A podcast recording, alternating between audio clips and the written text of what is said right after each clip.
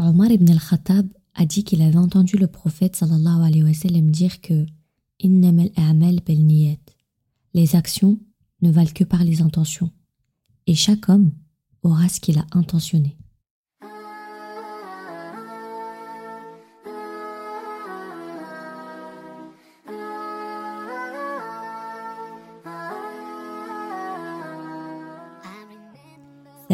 Alaikum j'espère que tu vas bien. C'est toujours un plaisir de te retrouver.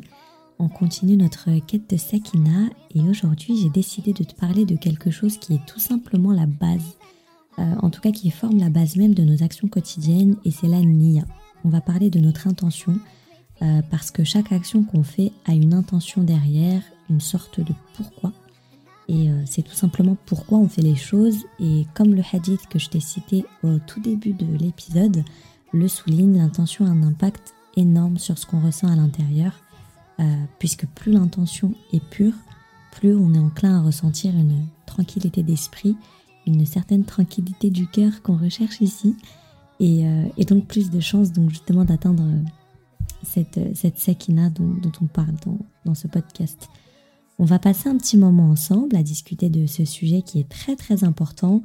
Euh, si ça t'intéresse, on y va parce que c'est vraiment un sujet hyper important, que ce soit pour toi, pour ta relation avec Allah, pour ta vie, pour ta recherche de Sakina et pour ta vie dans l'au-delà. Donc euh, je sais que c'est une chose assez abstraite, on n'y pense pas tout le temps, mais c'est vraiment quelque chose euh, de fondamental. Donc si je dois te donner une définition de ce qu'est l'intention, je te dirais que la niya, donc en arabe c'est la niya, euh, c'est tout simplement l'intention profonde qui motive nos actions. C'est comme si je te disais, que c'était le pourquoi euh, derrière ce qu'on fait. Donc quand on décide de faire quelque chose, la nia, c'est cette petite voix dans ta tête et dans ton cœur qui te dit ⁇ je le fais pour cette raison ⁇ Elle donne en fait une sorte de direction à tes actes.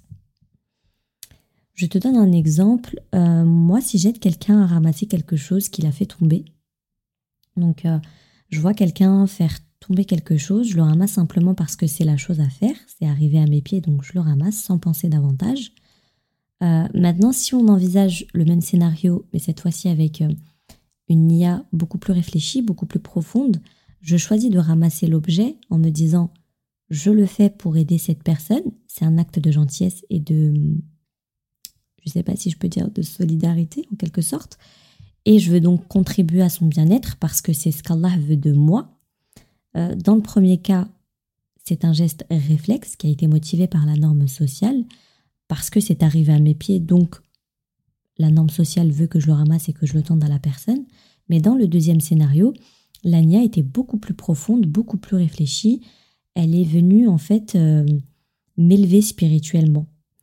Et c'est plus, c'était plus seulement en fait cet acte mécanique, ça a été une opportunité d'exprimer mes valeurs et ma foi en Allah, puisque ça venait de par cet acte, renforcer ma connexion avec lui. J'ai transformé en fait quelque chose qui était simple, un simple geste mécanique, en une action qui va satisfaire Allah, donc en une sorte d'adoration. Donc la niya, elle est vraiment fondamentale dans notre vie parce qu'elle donne un sens à toutes nos actions. J'en ai parlé aussi dans l'épisode How to be that Muslim girl, euh, quand je t'expliquais comment trouver la balance entre din et dunya. Et je te disais que justement, euh, des actes de la vie mondaine pouvaient devenir des adorations si tu plaçais ton intention correctement. Et la nia, en fait, elle transforme les actes ordinaires en actes d'adoration. Quand notre intention, elle est claire, nos actions deviennent beaucoup plus sensées. Donc dans le din, la nia, elle vient jouer un rôle finalement clé parce que, euh, admettons que je fasse ma prière sans intention, sans intention sincère en tout cas, ça reviendrait à juste faire des gestes, des gestes encore une fois mécaniques avec mon corps, je réciterai certaines choses, donc je ferai des gestes avec ma bouche, mais c'est tout. L'ania, elle vient donner une profondeur spirituelle à nos actes, elle vient les élever. Euh, pour qu'au lieu d'être de simples rituels comme la prière, en fait, ça va venir rendre en fait ces gestes-là, ces actes-là, comme une sorte d'expression d'amour envers Allah. Et c'est vraiment important de capturer ça parce que comprendre l'intention, euh, se rendre compte en tout cas de son importance, c'est un premier pas vers une vie avec beaucoup plus de sens, que ce soit au niveau spirituel, mais aussi au niveau du, au niveau de, bah, ta vie, quoi, tout simplement. euh, il y aura plus de baraka, plus de sakina, inshallah. Donc c'est un élément clé pour euh, cultiver cette tranquillité euh, qu'on recherche. Dans l'islam, donc je te disais, l'intention est loin d'être futile, c'est même le pilier fondamental. On retrouve dans le Coran et les hadiths beaucoup, beaucoup de références qui soulignent l'importance de, l'intention.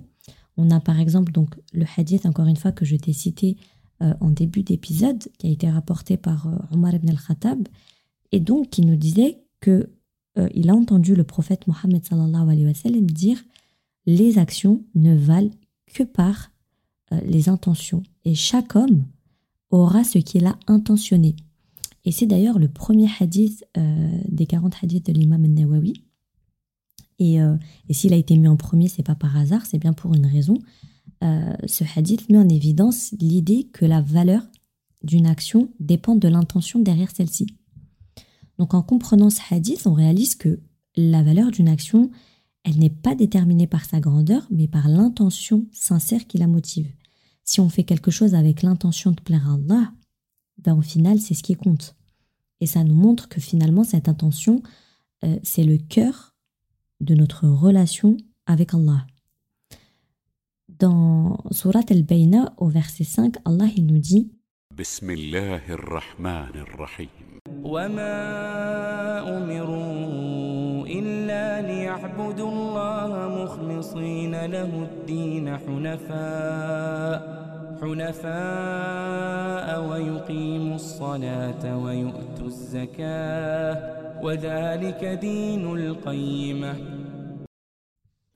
Il ne leur a été ordonné que d'adorer Allah en lui vouant un culte sincère, d'accomplir la salat et de s'acquitter de la zakat.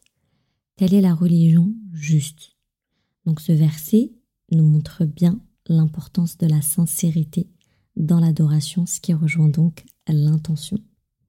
Et j'ai noté un autre hadith où le prophète Mohammed a dit au moment de la hijra, quand les musulmans quittaient Mecca pour aller euh, vers Médine, puisqu'ils étaient persécutés euh, par euh, les Quraysh, et, et il a dit, les actions sont jugées par les intentions et chacun ne récoltera que ce qu'il a intentionné.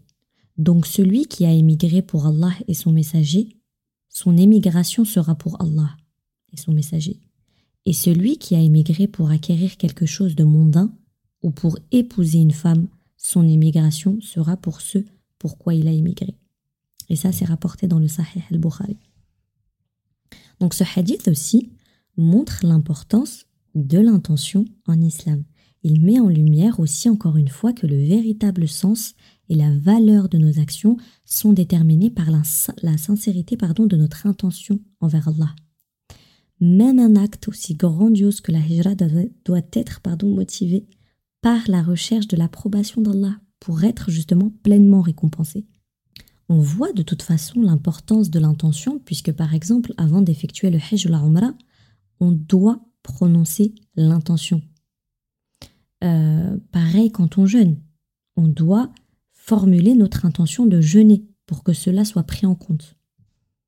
Et quand on comprend ça, on réalise que la nia, l'intention, transcende le simple, le simple acte extérieur pour devenir la base de notre relation avec Allah. C'est un moyen de rechercher sa satisfaction dans tout ce qu'on fait.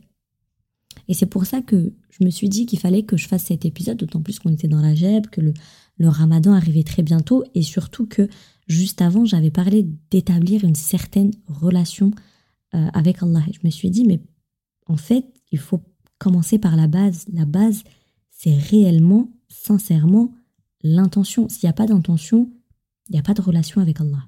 Et l'intention, en fait, elle, elle, elle se prépare, enfin, elle se pose, si je peux dire ça comme ça. Par exemple, actuellement, euh, je n'ai pas encore d'enfants qui gambadent autour de moi. Qu'Allah m'en accorde un jour, mais en tout cas, jusqu'ici, c'est un choix de ma part de ne pas encore euh, euh, avoir d'enfants parce que quand je pense à avoir des enfants, je veux que ça aille au-delà du simple fait d'agrandir la famille. L'idée, c'est de ne pas avoir des enfants juste pour en avoir parce que c'est une norme sociale ou parce que c'est tendance ou parce que, par exemple, je m'ennuie avec mon mari ou parce que, ça y est, j'ai atteint un certain temps dans mon mariage et qu'il est temps d'avoir des enfants. Non. Je veux des enfants parce que je veux créer des musulmans forts, Inch'Allah, euh, et qui grandiront avec une connexion forte euh, avec Allah, qui feront partie de la grande famille de la Ummah et qui, à leur manière, apporteront, euh, apporteront du positif à cette communauté, Inch'Allah. Qu'Allah me l'accorde et, me facilite, dit Donc mon intention ici, en fait, c'est de ne pas simplement être mère, mais c'est de jouer un rôle dans l'épanouissement de ces futurs petits êtres. J'aspire réellement, sincèrement, qu'Allah m'en soit témoin, à élever des petites âmes qui feront partie de quelque chose de beaucoup plus grand et qui contribueront à, rendre notre Oumma encore plus forte et aimante. Euh, donc avoir des enfants, c'est pas simplement une étape de la vie pour moi, mais c'est une étape en fait avec une intention claire que j'ai posée, qui est tout simplement de cultiver des petits cœurs proches d'Allah qui seront une source de bien dans le monde. Et ça demande que je m'y prépare. Et donc quand j'apprends ma religion, quand je fais mon podcast parfois et que je me documente sur un sujet, quand je fais mes cours, quand je lis le Coran, quand je travaille ma relation avec Allah, je j'ai souvent en tête en fait, ok, je le fais parce que je suis en train de m'éduquer dans le but de transmettre à mes futurs enfants et de bah, transmettre correctement le message qu'est l'islam. Donc c'est pas forcément quelque chose que tu vas prononcer, tu peux le faire, mais tu peux aussi euh, euh, poser en fait cette idée, cette intention dans ton, dans ton cœur. Allah nous le dit de toute façon euh, dans la sourate 49 au verset 18.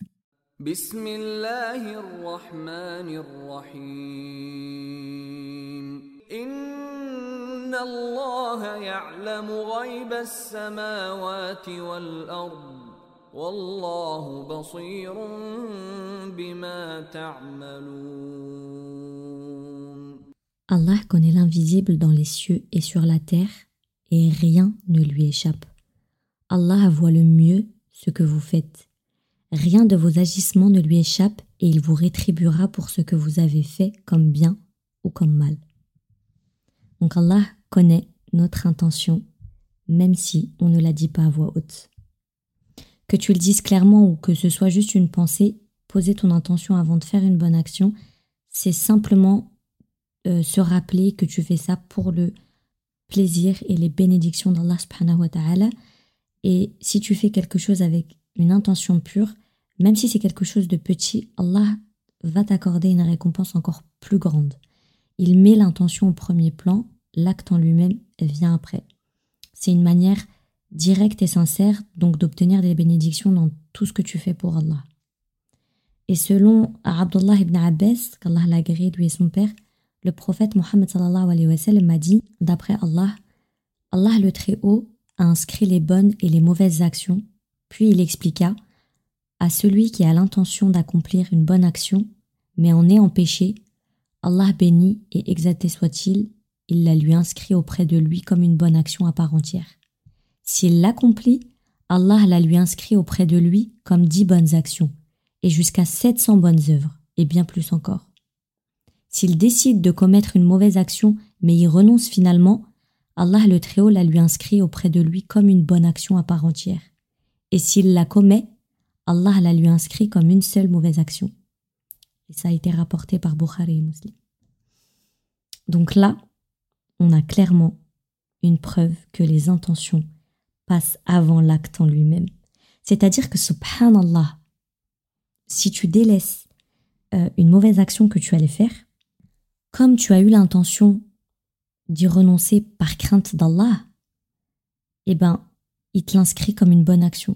Tu te rends compte, enfin, en fait, subhanallah, vraiment, l'intention, c'est, vraiment la base, base, base, base, base, base de toutes nos actions. C'est-à-dire que là, ça se trouve, on a fait plein de trucs et on pensait les faire d'une bonne intention parce qu'en fait, on les a fait par réflexe, alors qu'en réalité, il se peut qu'on les ait fait euh, avec une mauvaise intention. Donc, euh, on doit vraiment renouveler nos intentions, les purifier et demander à Allah d'accepter bah, nos adorations et faire en sorte qu'on les fasse pour les bonnes raisons surtout. Donc quand on met une intention sincère avant d'agir, euh, ça a comme un effet de rester constamment conscient de la présence d'Allah dans tout ce que tu fais. C'est un peu comme si on avait toujours à l'esprit que qu'on faisait quelque chose en présence d'Allah, même s'il ne nous voit pas physiquement. L'intention, elle crée cette conscience, cette alerte spirituelle à chaque étape, chaque moment, en fait, de ta journée. Et quand on établit une intention sincère, ça agit aussi comme un processus de purification pour ton âme. L'intention doit être purifiée et renouvelée parce qu'elle va éliminer les motivations qui vont être égoïstes, euh, le désir de paraître aussi devant les autres et toutes les impuretés qui viennent euh, altérer la sincérité de tes actions. L'intention joue, on va dire, comme un, un genre de filtre. Chaque action, chaque parole, tout est filtré à travers cette intention pour laisser place à la pureté dans ton adoration envers Allah. C'est une façon de maintenir la sincérité et l'authenticité dans ta connexion avec Allah. Et c'est important de prendre du recul de temps en temps et donc d'examiner attentivement ce qui nous pousse à agir. Comme je te l'ai dit, ça se trouve, moi y compris, on a des, actions qu'on pensait faire euh, pour Allah, comme bah, je, vais reprendre l'exemple des prières, euh, des prières qu'on a fait.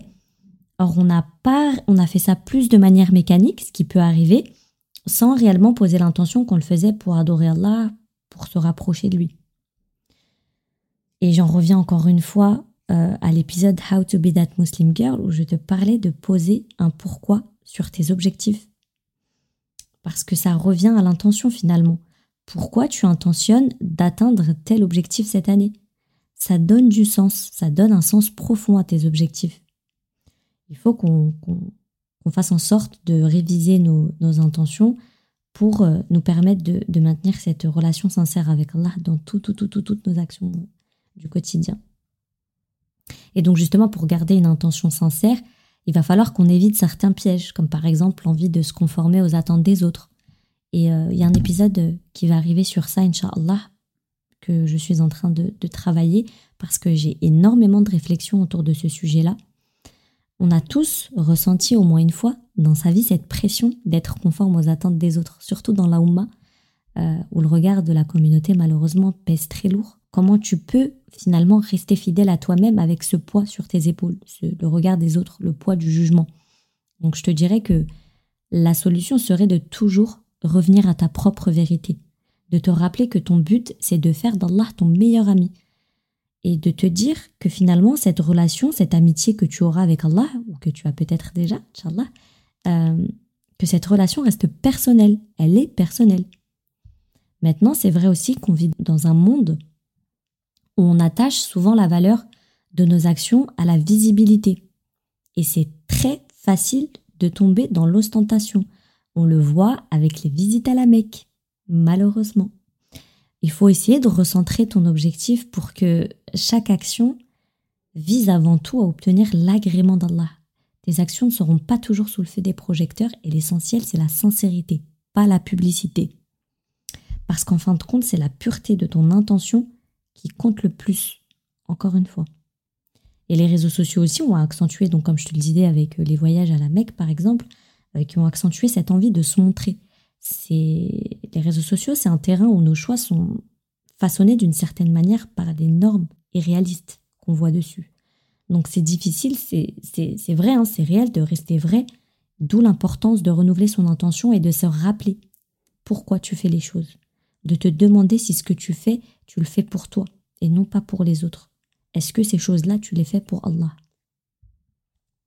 Donc en résumé, la nia, l'intention, c'est c'est ce qui donne un sens à tes actions et c'est ce qui te rapproche d'Allah, qui fait que tes actions passent d'actes mondains à actes d'adoration. Prends le temps régulièrement de réévaluer tes intentions, demande-toi si elles sont sincères et, et est-ce qu'elles sont motivées euh, par l'amour d'Allah? N'oublie pas que ta relation avec Allah, est personnelle et avant de faire quoi que ce soit, pense à ce que ça implique sur ta spiritualité. Prendre conscience de ça, ça va t'aider à faire, euh, à faire les bons choix.